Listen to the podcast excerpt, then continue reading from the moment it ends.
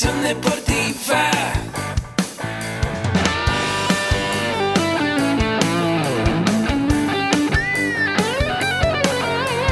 Yo soy Ahmed. Somos guerreros. Hola, bienvenido a la Asociación Mexicana de Educación Deportiva. Soy el doctor David Lezama, presidente de AMED, y es para mí un gusto darte la bienvenida a estos podcasts.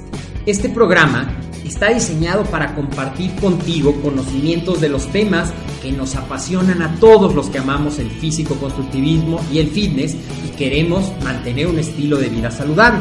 Hablaremos entonces de entrenamiento, de nutrición, de suplementación, de farmacología y de un tema que cada vez toma más importancia, el marketing deportivo digital. Tendremos como invitados una gran variedad de opiniones y profesiones, entrenadores, nutriólogos, profesores de AMED, químicos farmacobiólogos, médicos, preparadores físicos y desde luego deportistas. Sus historias, consejos y testimonios te ayudarán a aumentar tus conocimientos y desde luego también tu número de entrenos de clientes, haciendo más exitosa y profesional tu profesión de entrenamiento deportivo. También aprenderás técnicas más eficaces del marketing que te ayudarán a monetizar esta profesión. Si quieres saber más de nosotros, visítanos en la casa virtual de la familia Med, www.amedweb.com. Hola, ¿qué tal? ¿Cómo estás? Muy buenos días, buenas noches, buenas tardes, dependiendo del horario en que nos estés sintonizando en este podcast de la Asociación Mexicana de Educación Deportiva. Mi nombre es Jorge Daniel Ramírez Morales y bueno, me da mucho gusto el poder, poder contribuir con eh, algunos aspectos que tiene que ver con el acondicionamiento físico, la cultura física y el deporte. El tema de hoy que vamos a tratar refiere a la importancia de una alimentación adecuada para las personas de la tercera edad. Cómo se da este proceso de envejecimiento y cómo va a ser muy importante la ingesta proteica en esta edad. Bien, pues eh, vamos a iniciar eh, mencionando que el proceso del envejecimiento tiene que ver con un eh, desarrollo, más bien es un proceso natural donde todos los sistemas del organismo van sufriendo un deterioro. Entonces, bueno, en ese sentido, eh, van perdiendo su funcionalidad y también la capacidad de respuesta ante los cambios va disminuyendo. Eh, sabemos que se dan cambios biológicos, cambios psicológicos y cambios sociales en este proceso del envejecimiento. Y bueno, aquí ah, hay algo muy importante que se da en el, en el proceso del envejecimiento, que es el síndrome de la fragilidad. El síndrome de la, eh, de la fragilidad tiene que ver con esta disminución de la funcionalidad, tiene que ver también con la, falta de una capacidad contráctil en los músculos, de que se van desarrollando patologías eh, crónicas y bueno, ante esto también se sufren procesos infecciosos, eh, se da la sarcopenia, eh, se da la diapnea y los síndromes en generales geriátricos que, que se van eh, generando. Entonces, bueno, sabemos que eh, algo muy importante que se da a nivel estructural, a nivel funcional, es la sarcopenia. La sarcopenia es uno de los elementos característicos de, este síndrome de la fragilidad, ya que, bueno, pues, se, caracteriza por la progresiva atrofia del músculo y va perdiéndose la fuerza y va perdiéndose la funcionalidad. Y bueno, este proceso se asocia frecuentemente con eh, los procesos propios del envejecimiento. Entonces se va a ver un gran incremento de la aparición de la sarcopenia en personas de edad avanzada.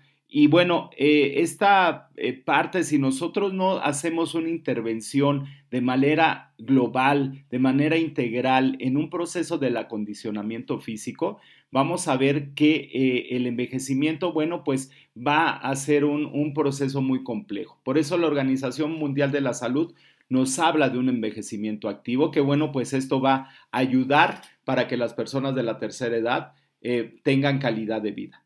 Uno de los factores más importantes que, conlleva este síndrome de fragilidad va a ser una mala nutrición. Eh, muy frecuentemente los adultos mayores, debido a cambios eh, sociales, a cambios ambientales, eh, a cambios cognitivos, se da un descenso de la actividad física. Y bueno, esto va a incrementar la incidencia de patologías. Y, bueno, ante esto va a haber una pérdida involuntaria del peso y de la fuerza muscular.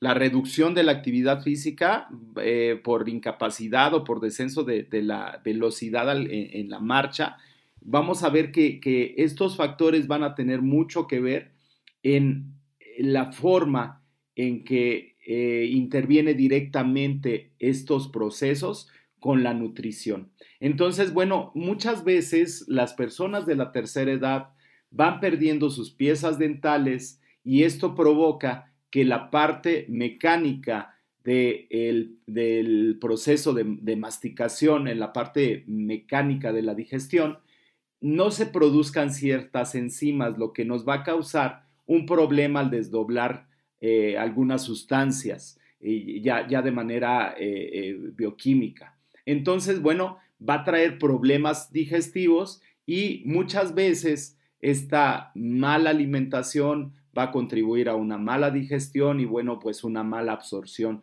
de los nutrientes.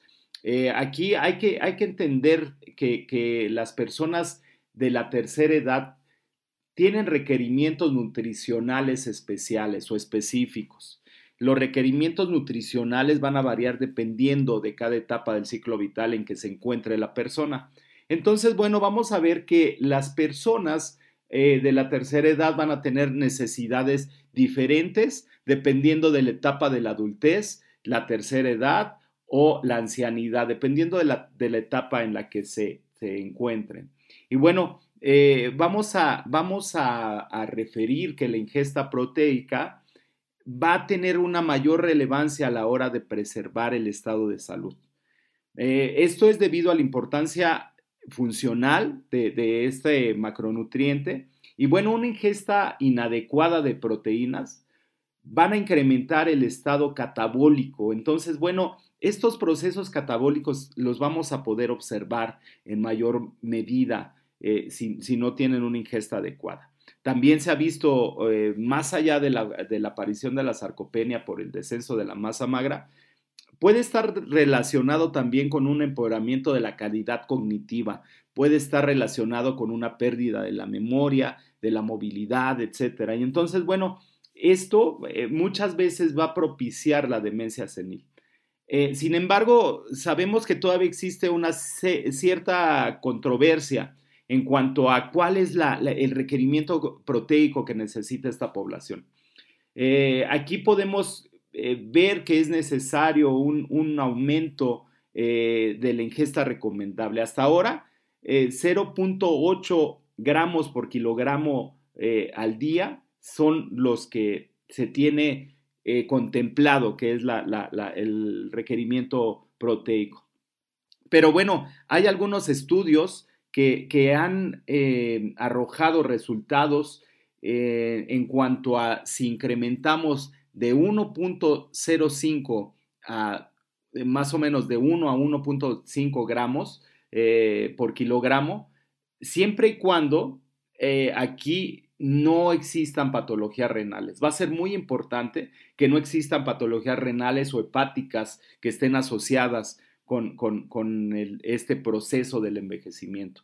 Porque bueno, ahí, podríamos sobrepasar la capacidad metabólica del organismo y en ese sentido se puede eh, tener un, eh, un, descenso de la fragilidad eh, si nosotros aumentamos la ingesta proteica. Entonces, bueno, vamos a ver que estos cambios en, en cuanto a la ingesta de proteínas también van de la mano con una adecuada, con una adecuada, aparte de la alimentación, pues una adecuada eh, hidratación. Esto va a contribuir dentro de la actividad física, del acondicionamiento físico, del estilo de vida, vamos a ver que va a ser muy importante eh, esta, esta parte. Entonces, bueno, eh, la, la, hidratación adecuada va a traer consigo pues una mejora en, en las capacidades funcionales del individuo, pero bueno, eh, muchas veces las personas de la tercera edad pues tienen episodios de incontinencia. Entonces, bueno, habría que entender que estos procesos son procesos eh, partiendo del principio de la, de la multilateralidad, entendemos que el organismo es un todo, es, eh, es un todo indisoluble, indisoluble, en el cual, bueno, pues las personas de la tercera edad podemos entender que va a ser una parte muy importante que el ejercicio, el acondicionamiento físico, la parte social, la parte afectiva, se traten de una manera global. Entonces, bueno, va a ser muy importante el que nosotros desarrollemos programas de, acondicionamiento físico integrales en los cuales, bueno, pues las personas se van a ver beneficiadas en una calidad de vida y, bueno, todo de la mano de un envejecimiento activo. Pues hasta aquí eh, me parece muy importante el haber mencionado cuál es eh, la importancia de la, de la eh, ingesta proteica en las personas de la tercera edad. Y bueno, pues hasta aquí el podcast del día de hoy, dejando abierto a más temas muy importantes para las personas de la tercera edad. Mi nombre es Jorge Daniel Ramírez Morales y es un placer contribuir con la Asociación Mexicana de Educación Deportiva. Nos escuchamos en la siguiente. Gracias.